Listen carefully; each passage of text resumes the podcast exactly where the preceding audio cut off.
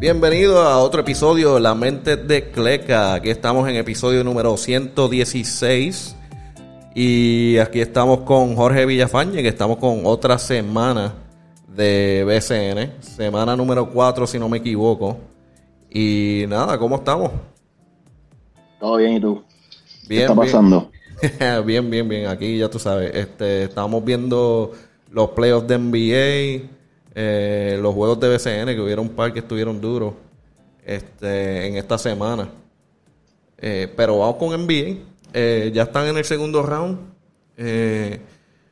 Empezando con los Bucks y los Celtics. Ahora mismo están uno y uno, pero ese primer juego los Bucks dominaron a los Celtics. Se veía como que los Celtics, la defensa no iba a poder bregar con Giannis. Eh, hubo un cambio de, día y noche para el segundo juego que hicieron, los Celtics hicieron los ajustes necesarios y se llevaron la victoria. Y, mano, esto parece que va a estar peleado esta serie eh, con los Bucks y los Celtics. Ah, algo para mencionar también que ellos están jugando sin, sin Marcus Smart también. Eh, sí, varias cosas. Obviamente defender la cancha, eh, la cancha local es bien importante. Milwaukee se robó ese primer juego sin Chris Middleton, que es una bujía ofensiva de, Milwaukee. Eh, ya el segundo juego Boston logra sacar ese juego, como tú dices, eh, sin Marcus Smart. Eh, era lo menos que podían hacer para irse ahora a Milwaukee a jugar dos juegos. Pues con una derrota, pero sacaron una victoria. Así que es para es- batear para 500 como mínimo ambos equipos. Definitivamente las lesiones son bien, bien cruciales, e impactan mucho y hay que ver cómo responde eh, Boston en Milwaukee y Milwaukee protegiendo su cancha local. Eso es así, este, esa serie puede ser que, que se vaya lejos. Este, una que también sorprendió, eh, el de los Warriors y, y Memphis, los Grizzlies, eh, que también lo mismo, los Warriors vinieron dominando el primer juego y Morán y su equipo vino a matar en el segundo. Morán tuvo que meter 47 puntos y como quiera estuvo pegado. Eh, yo, yo quiero decir que en verdad yo todavía tengo los Warriors ganando fácil. Eh, los Grizzlies tuvieron que hacer demasiado para poder ganar ese juego, ese segundo juego. Morán tuvo que meter 47, se fue pegado a, lo- a los últimos minutos. y otra cosa también es que eh, los Warriors simplemente jugaron mal. Eh, no estaban preparados para ese, ese juego físico que trajeron los Grizzlies ese día. Que, by the way, sacaron a, a- dos jugadores en los primeros minutos. Que ahora Gary Payton está afuera por como tres o cuatro semanas mínimo. Eh, fue, fue un choque fuerte para empezar y los Warriors no pudieron recuperar. El, el- el tiro estuvo asqueroso de los Warriors, que es algo que es bien raro que lo vea. Y por eso yo pienso que aunque sí ganaron eh, con Morán metiendo 47 y todo lo tuvieron que hacer, todo lo que tuvieron que hacer, lo veo difícil los Grizzlies ganando esta serie. Eh, Sí, mira, eh, parecido a la serie de Boston y Milwaukee, eh, yo creo que el mejor equipo fue un seed menor. En este caso, pues Boston entró segundo seed y Milwaukee eh, tercero.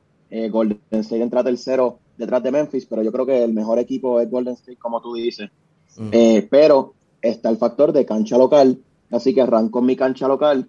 Eh, perder un juego en la cancha local es mala y tanto Golden State como Milwaukee lograron robar el primer juego, poniendo la presión en el, en el- en el equipo local, porque tienes que salir duro ese segundo juego para tratar de nivelar la serie y no irte en un 0 y 2 como está pasando con las otras series, que es la de Phoenix y Dallas y Miami y Filadelfia, que están en un déficit de 2 a 0. Ellos están obviamente jugando en cancha ajena, pero en este caso de Golden State, Golden State es un equipo que tiene mucha ofensiva, tiene mucha veteranía, ha estado en los playoffs eh, por los pasados 5 o 6 años o, más, 7 corridos, eh, a excepción de, eh, se eliminaron creo que en la burbuja el año pasado, pero es un equipo con mucha experiencia de playoffs. Eh, como tú dices, ya Morán tuvo que cargar el equipo. Hubo lesiones bien feas como la de Gary Payton, que no sé si viste las expresiones de Steve Kerr. Sí. Eh, una movida bien fuerte. Estás lesionando a un tipo que está, como él dijo, eh, getting the grip in the league. Así que eh, va a ser una serie que va a ser bien física, pero como tú dices, Golden State debe interponerse. Eh, yo creo que en cinco juegos, seis como mucho. Ya cinco, porque obviamente perdieron uno, pero no debe llegar a siete juegos. Golden State es un equipo más superior. Exacto, y con eso que mencionaste, ¿verdad? Que el coach de los Warriors, eh, Steve Kerr, dijo que eso fue una jugada sucia, en el cual la NBA están en, acuerdo con él, porque mencionaron hoy, ¿verdad? Que eh, Dylan Brooks está suspendido para el tercer juego eh, por esa jugada. Sí, por esa jugada. So, este, en verdad que sí, si, si tú la ves, es, bien fea, es bien feo verlo. algo que también que pasó que cuando Draymond, Green eh, recibió el cantazo y salió de la cancha. Obviamente salieron los videos que él le estaba eh, tirándole señales eh, al, a la fanaticada. Y pues la NBA automáticamente respondió y le dio una multa de 25 mil dólares, el cual él ya se esperaba que venía. Él dijo, me la gané y whatever. Básicamente. Sí, Draymond Green es un tipo bien líder, pero es un tipo que, que tiende a ser emocional. Y lo reconoce. Yo creo que eso es algo, yo respeto de él porque a pesar de que a veces hace cosas que parecen ser adversas a good sportsmanship y respetar al oponente, él las reconoce y él se adueña de, esa, de esas eh, acciones. Y yo creo que es parte de lo que lo caracteriza a él por ser tan fogoso y ser tan líder dentro del equipo de los Warriors. Eso así, mano. Este, y qué, diferencia, ¿verdad?, entre las dos eh, conferencias. Porque el, el West está, está, básicamente los dos, los cuatro equipos están peleando y está empate la serie. Uh, el este, que el este está más como que se ve que las dos series van a terminar rápido, por lo que se ve por el momento. Uh, especialmente hablando de los Heat y los Sixers. Eh, está 2-0 ahora mismo. En, en beat lamentablemente está afuera, no los ayuda. Eh, Harden mm, parece que ya, ya le tienen las movidas básicamente en lockdown con la defensa y no está encontrando poder echar para adelante con el equipo. Eh, yo entiendo que si ganan un juego va a ser mucho, eh, porque los hits están demasiado de duros, el banco está bien largo. Ayer Oladipo estaba jugando súper bien. Eh, esto es un problema, un problema grande, porque no tienen, no tienen los Sixers no tienen suficiente para bregar con los hits. Es demasiado. Eh, sí, Miami, lo venimos hablando hace varias semanas. Miami tiene un equipo mucha ofensiva, bien defensivo. Yo creo que donde único tienen un poquito de deficiencias en el poste, porque no tienen un tipo como Embiid, pero al Embiid no estar, la serie se convierte, sí, la, serie se convierte eh, en algo un poco sencillo para Miami, que aún así en la NBA va a haber buen nivel, pero yo creo que Tobias Harris casi no se vio en el último juego. eh, Miami tiene muchos recursos, tanto defensivos como ofensivos, para mantenerse eh, on top de la serie. No tienes Embiid.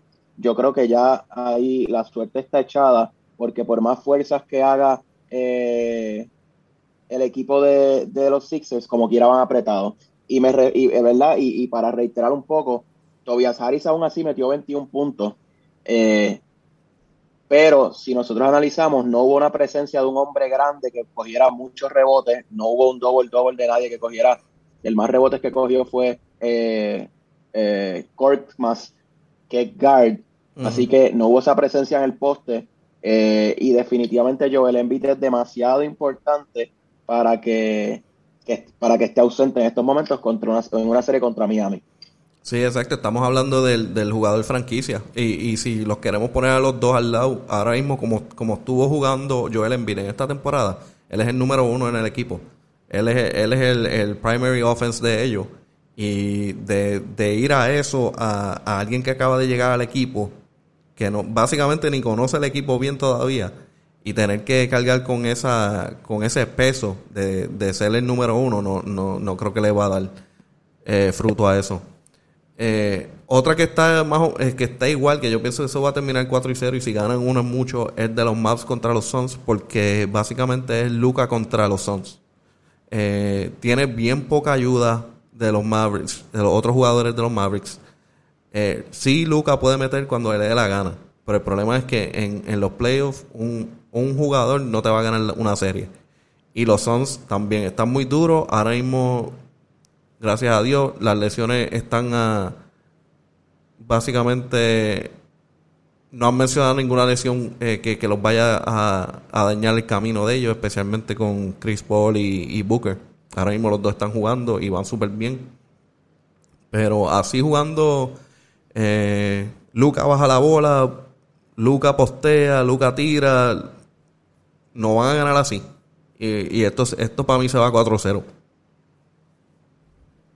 Eh, sí, eh, a diferencia de los mismos Sixers en cuestiones de puntos, como tú dices, Luca metió 35 en el último juego, pero el próximo jugador que le sigue es Reggie Bullock con 16. 16, eh, después 11 de Spencer Dinwiddie y dos jugadores con 9 puntos.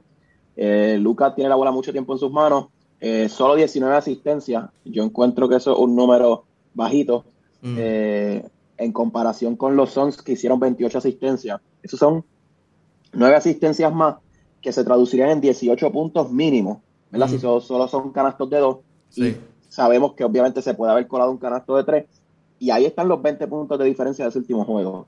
Quiere decir que a diferencia de Phoenix, que es un equipo con una ofensiva mucho más eh, versátil, una defensa que ahora mismo es top en NBA, yo creo que las defensas top en NBA es Boston, Phoenix y Miami.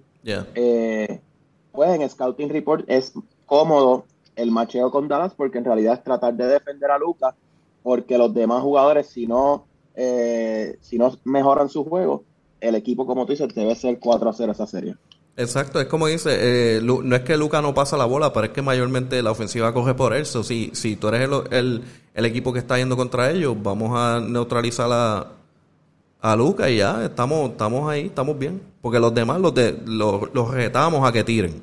Vamos a ver si la mete. Si la mete, pues fine. Exacto, exacto. Este, ¿verdad? Y eso, eso es lo que tengo ahí por ahora por los playoffs. Eh, no hay mucha noticia en específico de eso. las, las series se están moviendo muy bien.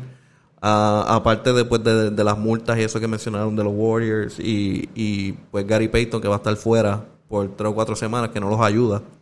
Eh, les conviene a los Warriors tratar de aguantar esa serie un poquito más largo para que para que tengan una semana extra, pero lo dudo que vayan a hacer eso. Eh, va a estar difícil, porque entonces estamos hablando que lo más seguro Gary Payton no vuelve, si acaso, para hasta, lo, hasta la final, si es que llegan. Leí para las finales, eh, y yo, yo confío, yo entiendo que plenamente los médicos de la NBA deben ser eh, de lo mejor en la liga, pero yo creo que una lesión como esa, eh, debe tomarse el tiempo de recuperarse bien, tú sabes, no querer volver a cancha por el mero hecho de estar en la, en la final, que sé que es difícil, eh, porque como dice Steve Kerr, estás ganando la rotación, estás haciendo cositas chéveres, pero, mano, eh, todo también depende de la salud del jugador y del long term que le conviene. Pero sí, según lo que leí, tres semanas. Sí. Eh, y mínimo.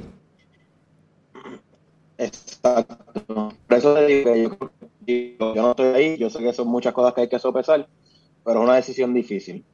Sí, sí.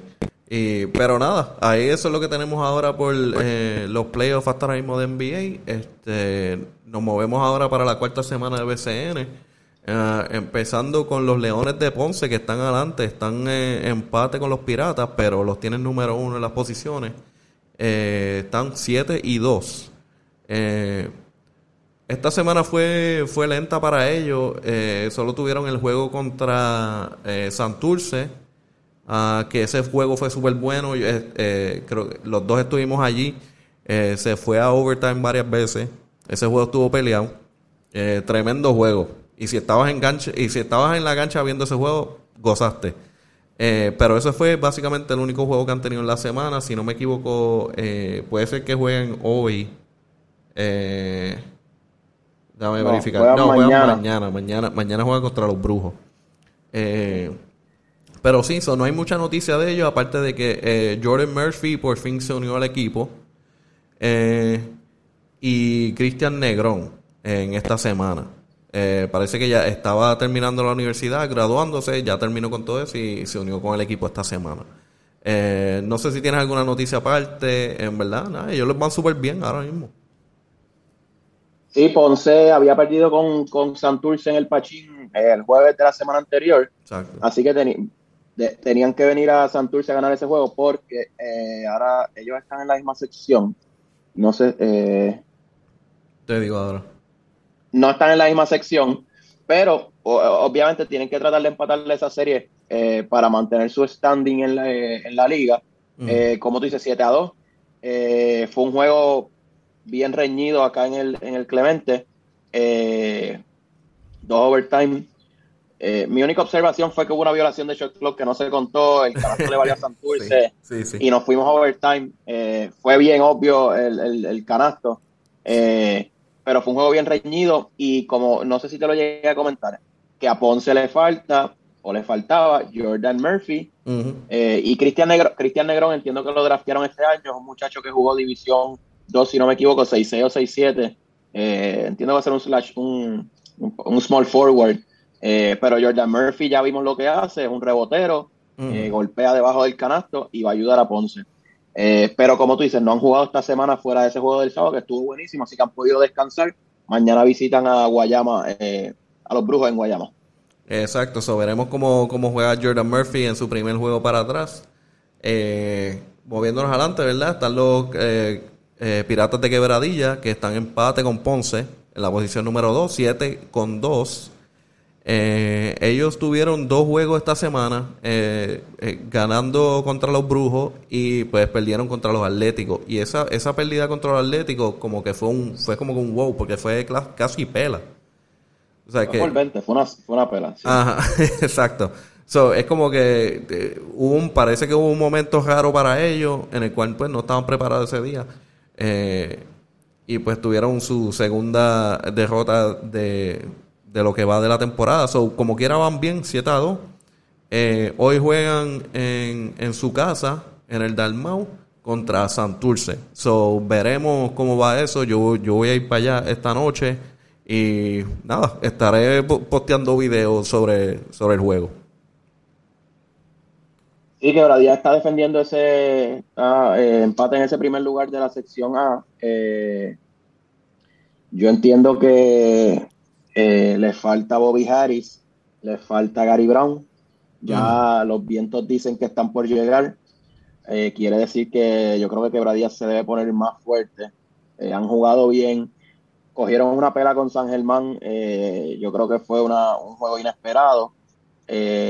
Porque ya ellos habían ganado a San Germán, si no me equivoco. así que hay que ver qué sucede hoy. Yo creo que son un equipo más explosivo y tienen un poco más de energía que Santurce, así que si es un juego físico, eh, Quebradilla puede o debería salir con la victoria esta noche. Eh, veremos, están en, están en casa o tienen, tienen eh, la fanaticada a a, su favor. Eh, otra cosa más, vamos a ver, los capitanes que están en la próxima posición, 6 y 4. esta semana dijeron que Ayón está con el equipo.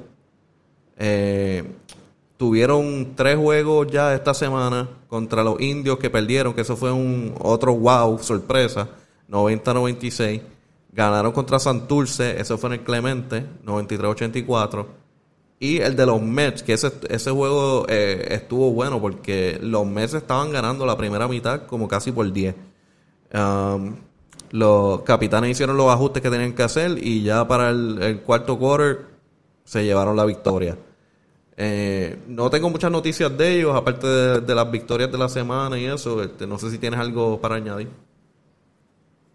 Sí, mira, eh, ellos jugaron contra Santurce y no sé si contra Mayagüez sin McGriff, que era el segundo mm, refuerzo. Sí. El primer juego contra Bayamón, si no me equivoco, en la petaca, McGriff se saltó metiendo puntos, pero después de eso casi no ha jugado. Así que yo no sé si fue que lo relegaron o se lesionó.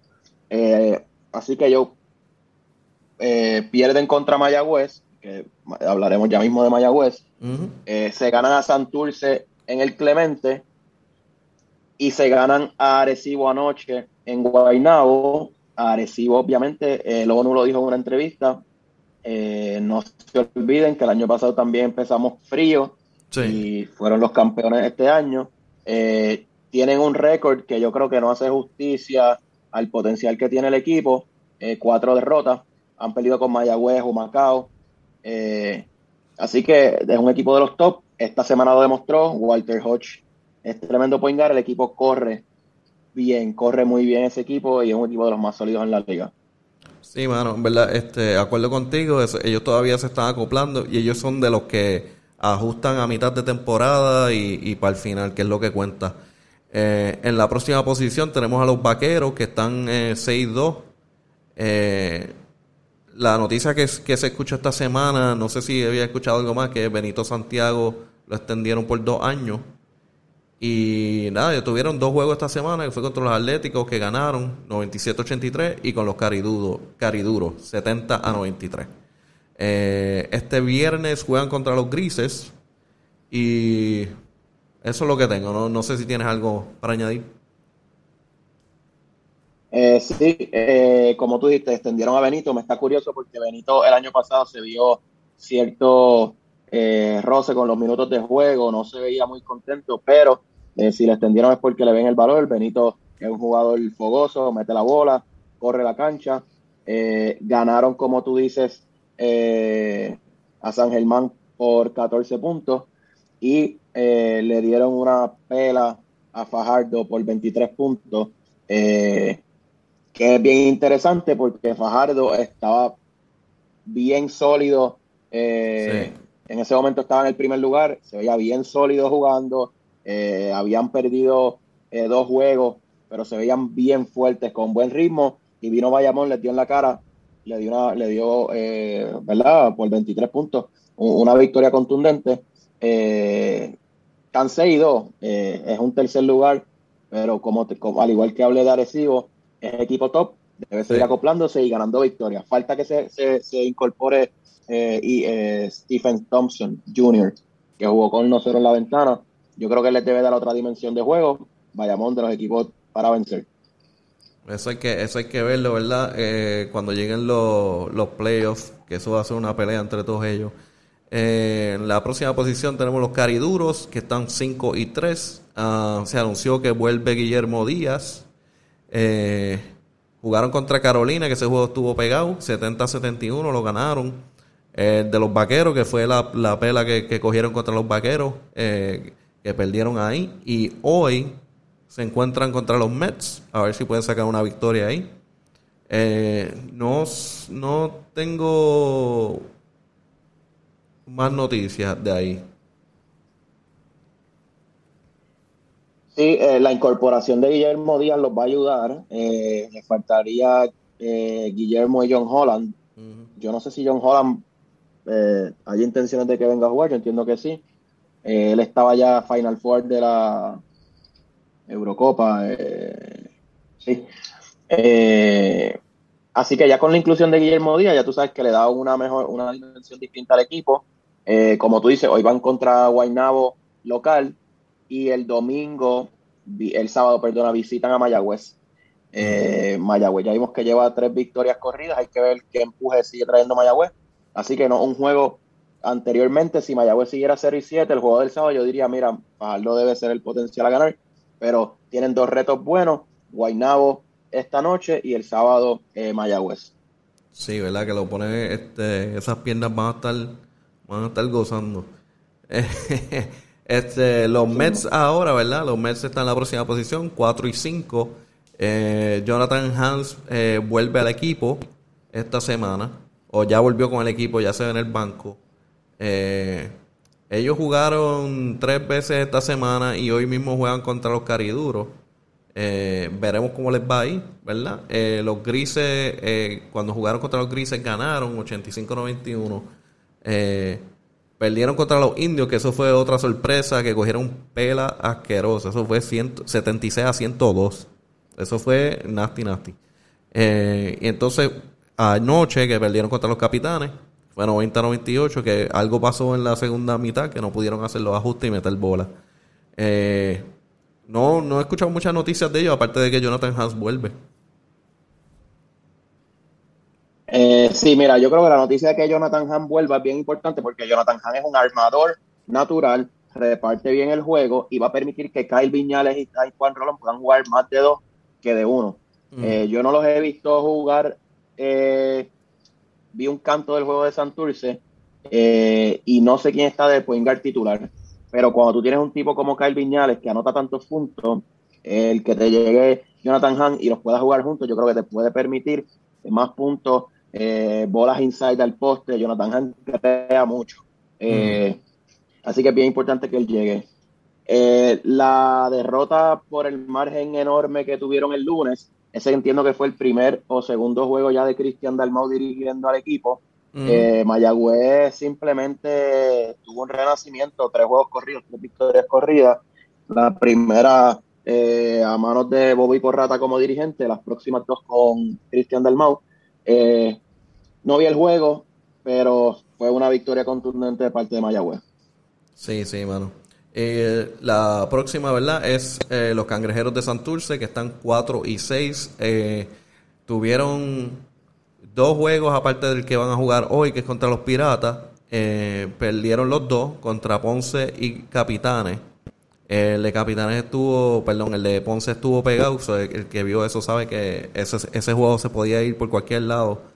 Eh, el, de, los Capitanes fue un poquito más seguro con, con Arecibo. Arecibo se llevó esa victoria.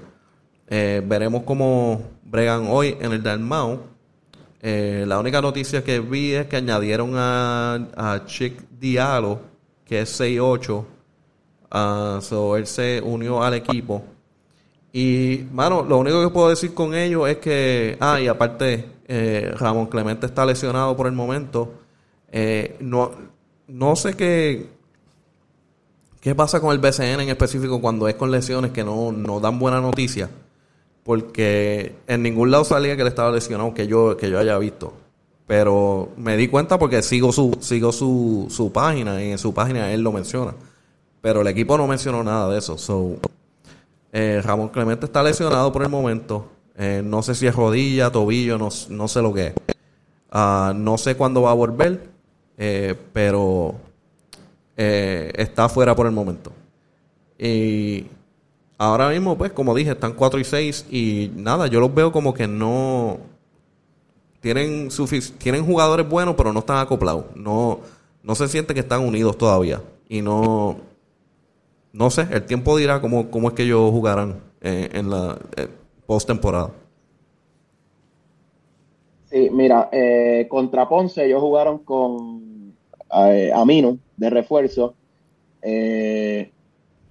habían salido de Rakim Christmas. y su próximo juego fue contra Arecibo el lunes, que, lo, estuvimos viéndolo. Y trajeron ya a Diallo, que había jugado en la G League mi única preocupación con Diálogo es que estaba viendo videos de él jugando y no es, para mí no es un centro, es 6-7 o 6-8. Eh, y se notó en el juego de Arecibo, se metió en problemas de falta temprano, no fue el jugador imponente que yo esperaría en cancha. Yo creo que a Santur le hace falta un jugador que pueda estar inside, sólido. Lamentablemente tengo que comparar un tipo como el ONU, que le llega a la bola inside, permite que el perímetro se abra, si no está un jugador tirando de tres, está el ONU anotando adentro. Yo creo que le hace falta eso porque Scarla Visier es un jugador grande, pero se le hace difícil chocar, chocar dentro del palo. Eh, el otro detalle es, falta Ramón Clemente que te da energía, da cantazo, coge rebote, pero yo creo que eh, hace falta algo, como tú dices, no, no me atrevería a decir categóricamente qué es, eh, hay veces que la ofensiva se ve muy, eh, muy leída, la ofensiva corre de la misma manera. Mm. José Juan hace muchos intentos al canasto. Hace falta algo en Santurce para que puedan competir con esos equipos top en la liga. Sí, mano. Y, como una, una, de las, una de las boberías que yo noté, que, que, que son, son pequeñas cositas así que uno nota, que uno dice como que hay algo que no está encajando, como este la forma que le, que le pasan la bola a la Visier, no sé si es que no se la están dando donde él quiere o es que él tiene malo, manos de mantequilla o algo, pero no está cogiendo la bola. Cuando se lo ponen en el post, él, si tú te das cuenta, las veces que, él, que le pasan el balón, no la coge bien o se le va de las manos. Y, y se la está convirtiendo en un problema a poder anotar.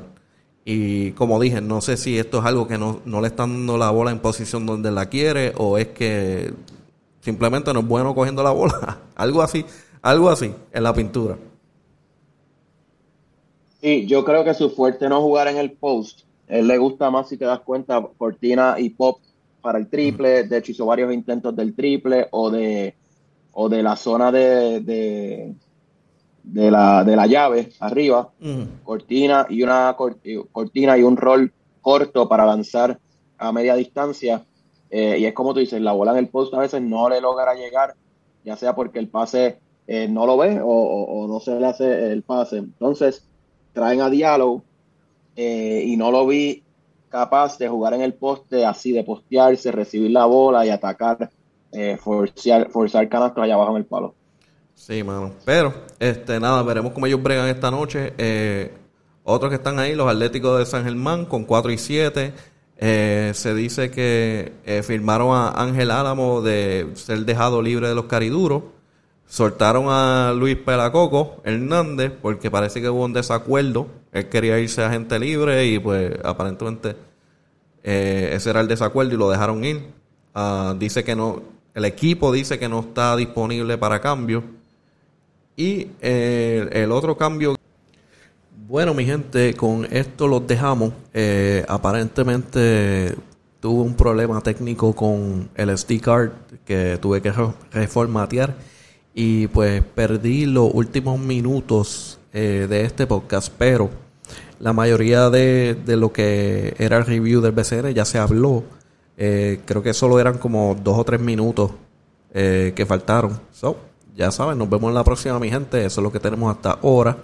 Y eh, ya saben, todos los viernes vamos a estar haciendo review eh, de lo que es eh, BCN y la temporada.